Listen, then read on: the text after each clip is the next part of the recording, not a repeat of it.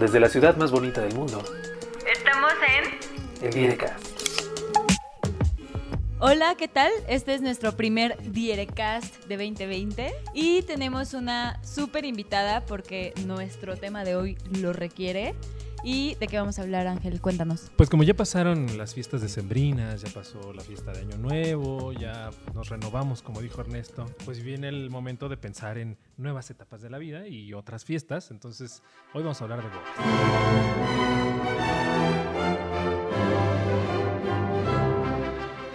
¿Ya te vas a casar, Ángel? No me voy a casar todavía, pero a lo mejor después de hablar con nuestra invitada, pues me anime. Ok. Nuestra invitada es Blanca Fomperosa, es wedding planner y aquí está, por favor, cuéntanos qué haces, desde hace cuánto y qué te gustaría hacer que se nos perdió. ¿Qué, qué le estás preguntando? No, pero es que hablamos, antes de, todo esa, de toda esta presentación, hablamos de ciertas fiestas que le encantaría hacer y, que ella nos contará. Hola, mi nombre es Blanca Fumperosa, Wedding and Event Planner de Blanchanco.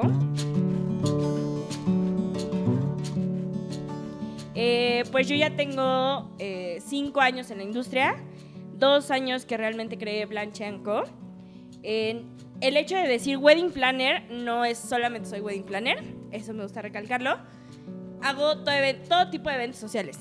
¿Hasta divorcios? Sí, hasta divorcios. Fiestas de divorcios y si las quieren las hacemos también, ¿por qué no? ¿En qué consiste una fiesta de divorcio? Pues realmente celebrar que te estás separando. Pero, o sea, a diferencia de una boda, ¿cómo, cómo la prepararía? Ah, ah, no, bueno, claro, o tu sea, vestido y pones de smoking. Mi vestido de divorcio es este. O sea, el mismo vestido de divorcio que la abuela. Sí, ¿tiene algún tipo de etiqueta o...? no, realmente, o sea, una boda es demasiado protocolaria, definitivamente. Cosa que obviamente cuando ya estás rompiendo ese... eh, Sí, esa parte, pues obviamente ya na- nada tiene que ver con el protocolo de un vestido largo, tus invitados así. No, o sea, realmente es hacer una fiesta, como una fiestita cualquiera en tu casa, en un salón, donde tú quieras. Celebrar eso, celebrar que pues ya Pero no, es, pero no es celebrar que estás de vuelta a la soltería, sino celebrar que terminaste una etapa, ¿no? Pues sí, es una forma de cerrar un círculo. Como empezaste un circo, un... como empezaste... también. Generalmente suelen ser un círculo, un circo. Como empezaste un, un ciclo, cierras el ciclo. Ese es más bien, o yo me doy como un poquito de idea de esa parte. Lo veo así. O sea, pero, pero o, o sea, estoy pensando cómo sería una fiesta de divorcio. Entonces, en una boda, pues están el novio y la novia, las familias de cada uno y los amigos. Y en la fiesta de divorcio, que también está el exnovio o el ex esposo y la ex esposa. Pues depende. ¿Qué tan, tan, tan bien te lleves con todos? Sí, depende, supongo que también depende de cómo terminaron y así, porque si terminaron como en buenos términos y es como sabes que ya va ahí, pero simplemente hay que avisarles por cortesía. y Sí, pero siendo, siendo realistas, ¿cuántas parejas terminan en buenos términos? ¿Cuántas se Bueno, divorcian porque... eh, sí, sí hay parejas que terminan bien, ¿eh? O sea, O sea, pero no- bueno, ahí tal vez entren como un poco mis prejuicios o algo así, pero no, no dejo de pensar que debe ser muy doloroso esta separación. O sea, el momento de decidir, ya me voy a separar de ti, con quien he compartido tantos años o tantas experiencias, etcétera, no deja de ser doloroso el separarte que- de esta persona. Yo creo que depende, ¿no? Porque en muchas ocasiones este tipo de separaciones no es que se den de un día para otro, sino que, mejor dicho, ocurren hoy y tal vez hay como un plazo de tiempo, eh, un periodo de tiempo en el que... Un periodo de tiempo, de En el que revisas con tu pareja si las cosas van a funcionar o ya no. Entonces, cuando se termina ese periodo de prueba, finalmente tal vez ya no es tan doloroso porque ya tenías el antecedente de que lo estabas evaluando, ¿no? Pero Y- ¿cuántas personas o cuántas parejas realmente hacen como esta evaluación tan, vamos a decirlo así, tan madura, de, si, si cabe la palabra, en el que estás evaluando y ambas personas pueden dialogar en ese sentido? Muchas... Creo que muchas parejas no pueden terminar así. O, o ¿Sabes cuando qué? es algo, por ejemplo, cuando es algo unilateral y la otra persona dice, ok, lo acepto, pero el que la otra persona no, digo, el que la otra persona lo acepte, no quiere decir que sea menos doloroso. O sea, Pero- ¿cuánto tiempo lleva? yo Y que quiere hacer una fiesta además, ¿no? No, pero justo, Celebrar. Ese es mi punto, porque creo que justo por eso hay tan pocas fiestas de divorcio, porque es imposible o complicado, mejor dicho, llegar a este punto de madurez de terminar las cosas. bien. Totalmente. Pero si terminas eh, en, en buenos términos, pues, y existe esta madurez, pues entonces me parece coherente el hecho de que haya estas fiestas en donde incluso estarían las Y yo personas. también creo que tiene que ver mucho con que el divorcio sigue siendo un tabú, o sea, sigue siendo como, ay, es que se divorció, ay, es que se separó, o sea, y ¿Tú crees? Sí, totalmente, sí. totalmente. O sea, creo que ante la sociedad mexicana el hecho de divorciarte te deja de cierta man- manera marcado. De, ah, ya es su primer divorcio. Porque es típico la tía que sale y, ay, ya va la tercera boda, ¿no? A ver si esta sale ya bien. Justo es esa, es esa parte. Y como decía Ernesto, creo que también mucho tiene que ver la madurez de la pareja.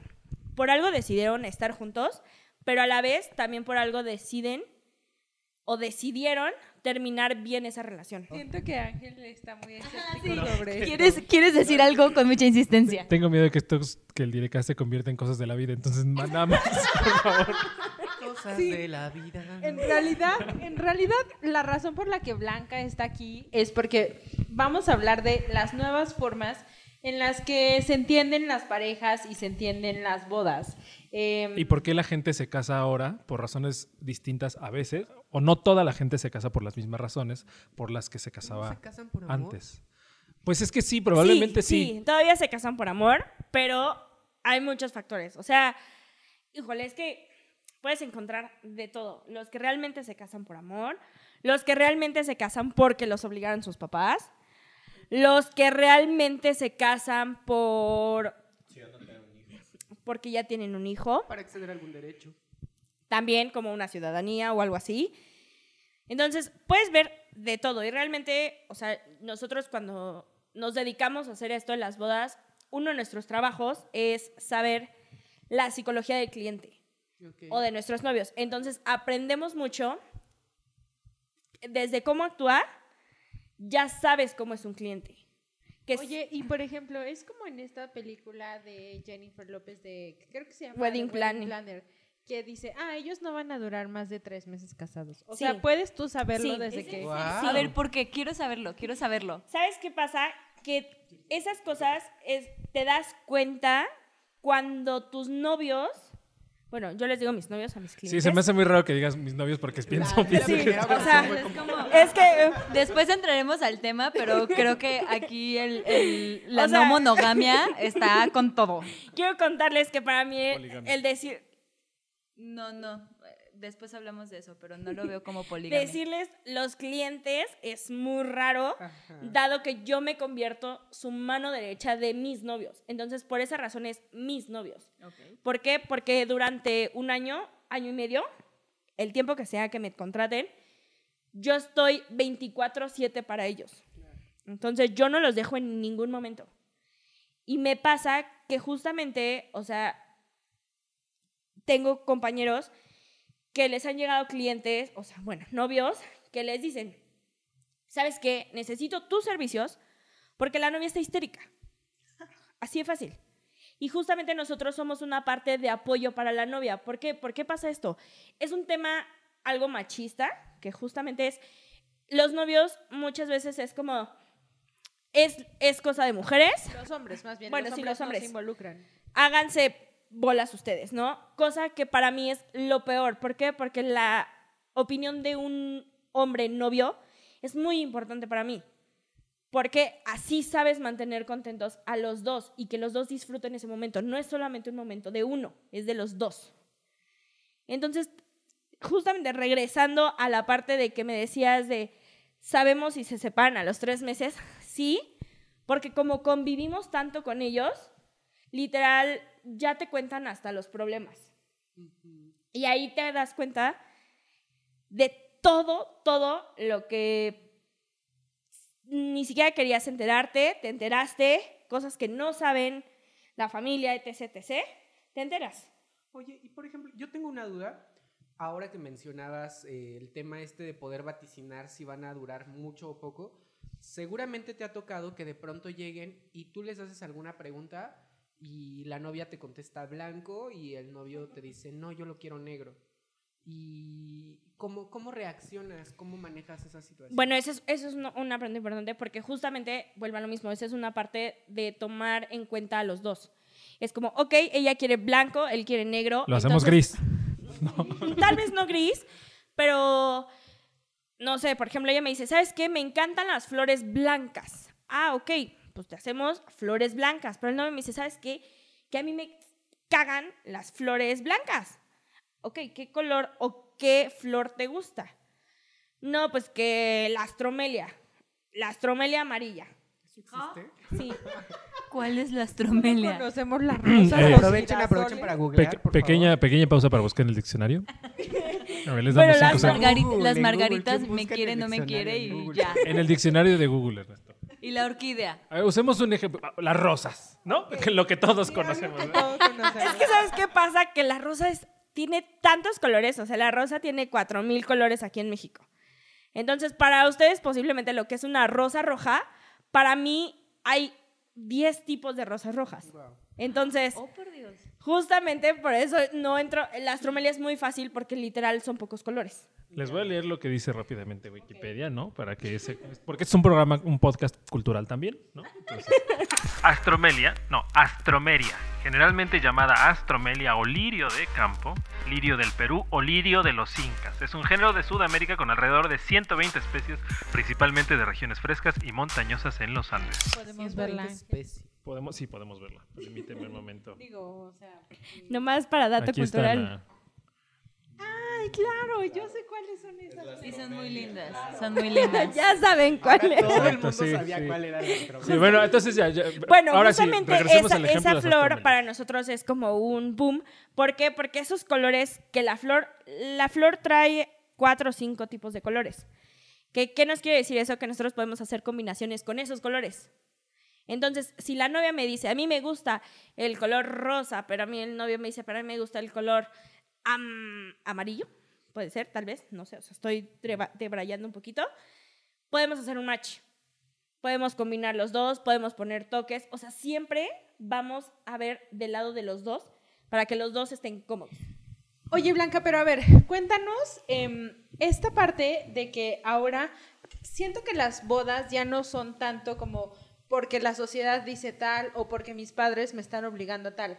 Creo que ya se están volviendo cada vez más en esta época de Instagram y de Pinterest una cosa de, De presumir sí, de presumir lo que puedes hacer, lo que puedes lograr lo que puedes gastar. y, y- y ya hay, o sea, ya hay estos momentos de, es que tu boda necesita tener un momento instagrameable.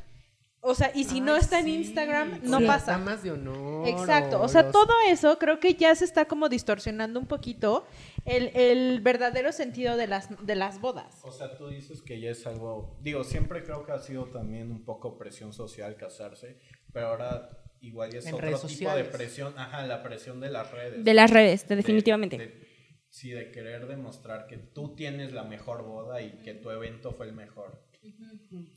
¿Sabes qué pasa? Que sí, justamente es eso, definitivamente los novios, cuando llegan, lo primero, nosotros, nosotros sabemos que es una boda que quieren superar, porque llegan y te dicen, ¿sabes qué? La boda de mi amiga de la semana pasada, eh, pusieron un inflable con pelotas y, y espejos colgantes, no y se sé. escuchó Gloria Trevi.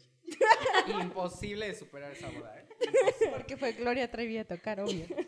Y entonces ahí es cuando te das cuenta que dices, ok, espérame, a ver, tú lo que quieres es una boda que supere a la boda que tú fuiste la semana anterior. Y entonces es cuando la gente, que sí, para nosotros como wedding planners, lo peor que podemos tener es Pinterest. Pues es que Pinterest justamente hace eso, que todo mundo tenga bodas instagrameables, pinterescas, pero que a veces con un presupuesto bajo no se pueden lograr. O que incluso puede ser como el episodio este de Black Mirror, ¿no? Igual y está bonito para la foto o para un video, pero la boda en realidad resultó un fiasco. Sí, un fiasco. Estoy pensando, por ejemplo, en la película esta argentina, Relatos Salvajes, la secuencia, la escena, el corto, perdón, eh, la pueden googlear también, la pueden ver. Es una gran película. El, el relato que corresponde a la boda, que es el final con que, con que cierra la película, es una boda muy bonita en términos visuales, pero lo que ocurre durante la boda es terrible. Entonces pienso en eso. Sí, por ejemplo, o sea, sí hay, sí hay parejas que hasta llegan a endeudarse de más porque justamente empiezan de, es que vi esto en Pinterest y quiero esto, vi esto en Instagram y quiero un vestido con una cauda que la cauda vale, paréntesis, la cauda para nosotros es la cola La cola del vestido. del, la del vestido. Ah, ah. Esa es la cauda. no sabía, Rogelio. Entonces te dicen, la cauda la quiero de 100 mil pesos. O sea, literal de Talía casándose en la iglesia, que era abismal esa. Paréntesis. La cauda más larga de la que yo tengo historia, registro es la de Lady D, que midió 7 metros. Bueno, la de ¿Siete metros? O sea, ¿cómo podía caminar con una madre así? No, pues tenía pajecitos Justamente para eso están las damas de honor. Ese es su trabajo de las damas de honor. cargarle la cola. Y el vestido Cauda, de la Di- cauda. Eh, y Qué grosero es que- eres. Previamente a que nos reuniéramos con ustedes, querido público, decíamos que las bodas son oscuras, obsoletas, arcaicas, nefastas. Entiendo, entiendo que al final del día es un negocio y alguien tiene que llevarlas y administrarlas, por eso te tenemos aquí a ti. Gracias. O sea, yo creo que está bonito como festejar algo, tener una fiesta, pero creo que si ya se volvieron en Pero, algo- a ver, pero a ver, Blanca, ¿has tenido novios que realmente digan, yo solo quiero celebrar, o sea, quiero que quede bonito, no tengo, yo no tengo tiempo para organizar todo esto, pero quiero que quede bonito. Sí, esto, esto, esto, este es mi presupuesto. O sea, sí ha habido estos casos. Sí, sí hay. Y si hay muchos o hay, eh, cuáles en porcentaje son ¿Sabes? los más o los menos. ¿Sabes qué pasa? Que estamos tan en millennials que el millennial definitivamente es Instagram. Y justamente, exacto, justamente estamos casando millennials. Entonces, justamente es el hecho, Título para Casando con ese, no con Z.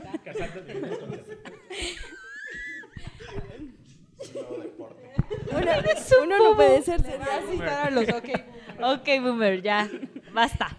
Entonces tú dices, sí, tal vez no es el gran lujo, pero ¿sabes qué pasa? Que te dicen, yo tengo este presupuesto. Y cuando les dices, ah, te dicen, tantos invitados.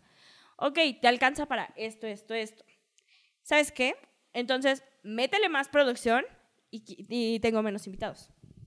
Eso es lo que estamos empezando a tener.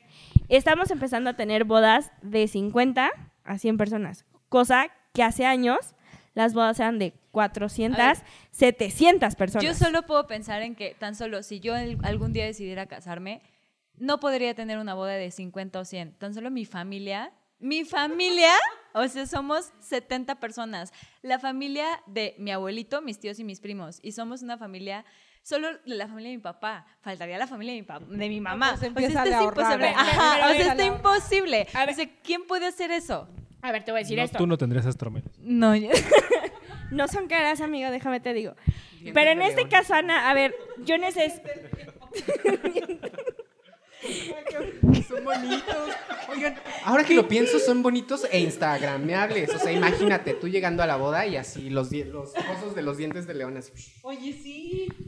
Pero a ver, voy a regresar a sí. esto. No puedes usar esa idea, ¿eh? Voy a regresar. Es una diera idea. Voy, voy a- la idea. Voy a regresar a esta idea. A ver, pero en ese caso, ok, tú quieres, me dices 200 invitados. ¿Quién la pagaría? ¿Tú o con la ayuda de tus papás? yo. Pues No. Lo, paga el papá de la novia, Es ¿no? que es eso. o Es sea, que justamente es eso es lo que Ernesto y también... yo decimos, tienen tradiciones que, que ya son muy obsoletas y que caen como en lo sexista, porque por tradición las bodas las tiene que pagar el papá de la novia, Bueno. porque es como un simbolismo del dote que se les daba antes. Ajá. Pero no solo la boda, en general el matrimonio. O sea, tradicionalmente el matrimonio es como se junta un hombre y una mujer en una relación heterosexual en donde el hombre va al trabajo para llevar a casa el sustento. O sea, ¿no te gustaría casarte a ti nunca, nene? No, y es que además también ese es como el tema que yo quería traer a colación, porque por más bonito que ustedes estén mencionando o que tengas la idea de que a lo mejor en un futuro la boda y toda tu familia, que es numerosísima, de por Me sí queda mí- clarísimo. A mí me cuesta mucho trabajo desembolsar X cantidad de dinero para un concierto incluso, ¿saben? Para un concierto, porque digo, güey, es esta cantidad de dinero para dos horas, ¿saben? ¿Cuánto dinero, cuánto dinero van a quemar en un día? Si es una celebración. ¿Cuánto dinero? A ver, yo quiero saber eso que nos responda Blanca. ¿Qué es una, una boda eh, pequeña? ¿Y de un presupuesto De un decente presupuesto o decente. menor? O sea, ¿cuánto A ver, para ¿cuánto, un- un- ajá, ¿cuánto necesitas para casarte? Sé que depende de qué producción quieras, de en qué iglesia quieras, qué vestido quieras, el lugar, la, la familia, los invitados, etcétera. Eh, pongámosle algo pequeño, 100 invitados, eh, en un lugar normal, nada fancy, tampoco va a ser aquí a la, vamos a cerrar la calle y ahí vamos a hacer sonidero o algo lugar, así. sí, claro, o sea, un pero un lugar lugar bien, no carísimo y 100 invitados. Mira, ¿sabes qué pasa, Ana? Que justamente los lugares no caros, Son los más caros. no, para nosotros estamos vetados. ¿Por qué? Porque justamente los no caros, ellos ya incluyen el todo incluido. Que ahí es cuando nosotros no entramos. ¿Por qué? Porque nosotros diseñamos, creamos un concepto. Y justamente estos lugares que te pueden vender el paquete en mil, mil quinientos, son esas personas que te dicen, un wedding planner, ¿para qué lo necesitas? Y entonces, justamente, esa parte, todas las bodas van a ser iguales. ¿Por qué? Porque tienen las mismas mesas, las mismas sillas, la misma comida, el mismo mantel, el mismo arreglo, fin. Y nosotros no, nosotros, nuestras bodas son diferentes. Y para contestar tu pregunta, nosotros para al menos crear una boda bien, sin, sin un lugar muy caro, pero que rea- seamos realmente honestos, CDMX no hay lugares baratos. Créeme que no. Al menos así para estar como saliendo a tablas con lo más baratito que podemos tener, porque sí tenemos proveedores económicos, 2.500 pesos por persona. O sea que si tu fiesta es de 100 de invitados, 100 son invitados. 250 mil pesos. Barato, hay barato la cosa. No. O sea, es que creo que, o sea, creo que hay muchísimos factores que cada vez hacen que las bodas sean como más un símbolo de estatus a algo como Pero siempre lo han sido. Las bodas siempre han sido un símbolo de estatus. Totalmente. Sí, pero creo que antes se entendían más como un compromiso social. Ve- lo ves más ahora como por el evento más que por el matrimonio, ¿no? Ajá, sí, como o la sea, institución del matrimonio. Ajá, claro, o sea, ya no es tanto como la importancia de tener pues una relación sólida que vaya a durar el resto de la vida, sino es más como tener la boda para esa noche, para que sea... como- Fotos, videos y crear un Y momento. que eso sea lo que se recuerde y no la relación. Sí, justamente es eso. O sea, creo que para nosotros, o al menos para mí, de las cosas más importantes, y siempre lo he dicho y lo voy a decir, es la comida. Definitivamente porque todos los invitados recuerdan la comida y el fotógrafo, porque al final fotógrafo y video es lo único que se queda. No hay más. Lo demás va a sonar mal, pero sale sobrando. O sea, lo demás es como O sea, el amor vale madre. No, no, no me voy a ese sentido, sino que simplemente cuando ya te decidiste casar, yo enfoco mi presupuesto en esas dos cosas, en llevarte un buen fotógrafo y en llevarte un buen lugar de comida o ofrecerte un buen servicio de catering. Pues llegamos al final de nuestro primer capítulo de 2020 del Direcast. Muchas gracias por escucharnos, por vernos. Feliz año, por cierto, nunca les deseamos feliz año. Y bueno, ya saben que nos pueden escuchar en escuchar y ver en todas las plataformas. En plataformas de podcast estamos en Spotify, por supuesto, estamos en Spreaker, en, en TuneIn, en Google Podcast, estamos también en YouTube y nos pueden ver también en Facebook y nuestras redes sociales. Esta vez, eh, ¿quién nos las va a decir? Ernesto. En Twitter somos DiéresisMex, al igual que en Instagram. Y en Facebook nos pueden, nos pueden encontrar como DieresisMX. Y antes de despedirnos, muchas gracias, Blanca Fomperosa, por habernos acompañado.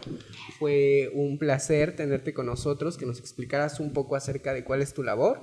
Y nada, pues les deseamos nuevamente feliz año y que cumplan todos sus propósitos. Si le llaman a Blanca y le dicen que escucharon eh, esta, Van a tener un van a tener un 50% 50% de de descuento. Bueno, primero que nada, muchas gracias por invitarme, muchas gracias, fue muy ameno platicar con ustedes. A mí también no olviden seguirme en mis redes sociales. Por favor, en Instagram Blanca. me pueden encontrar como blancheco.wp y en Facebook como blancheanco, así tal cual. Y sí, si dicen que escucharon este podcast, les haremos un 15% de descuento en la parte de coordinación y organización de la boda. Cásense, cásense, es 2020. Cásense. No importa si son parejas o triejas o las No que sean. importa. No, Blanche es una marca totalmente que es inclu- incluyente. incluyente. Y Justamente amamos, cualquier tipo de fiesta. Sí, Totalmente. amigos de León, por favor. O sea, ya estamos en pleno. amamos 2020. las bodas. LGBT y amamos todo. Bueno. Bueno, ya. Bye. nos vamos. Bye. Bye. Bye.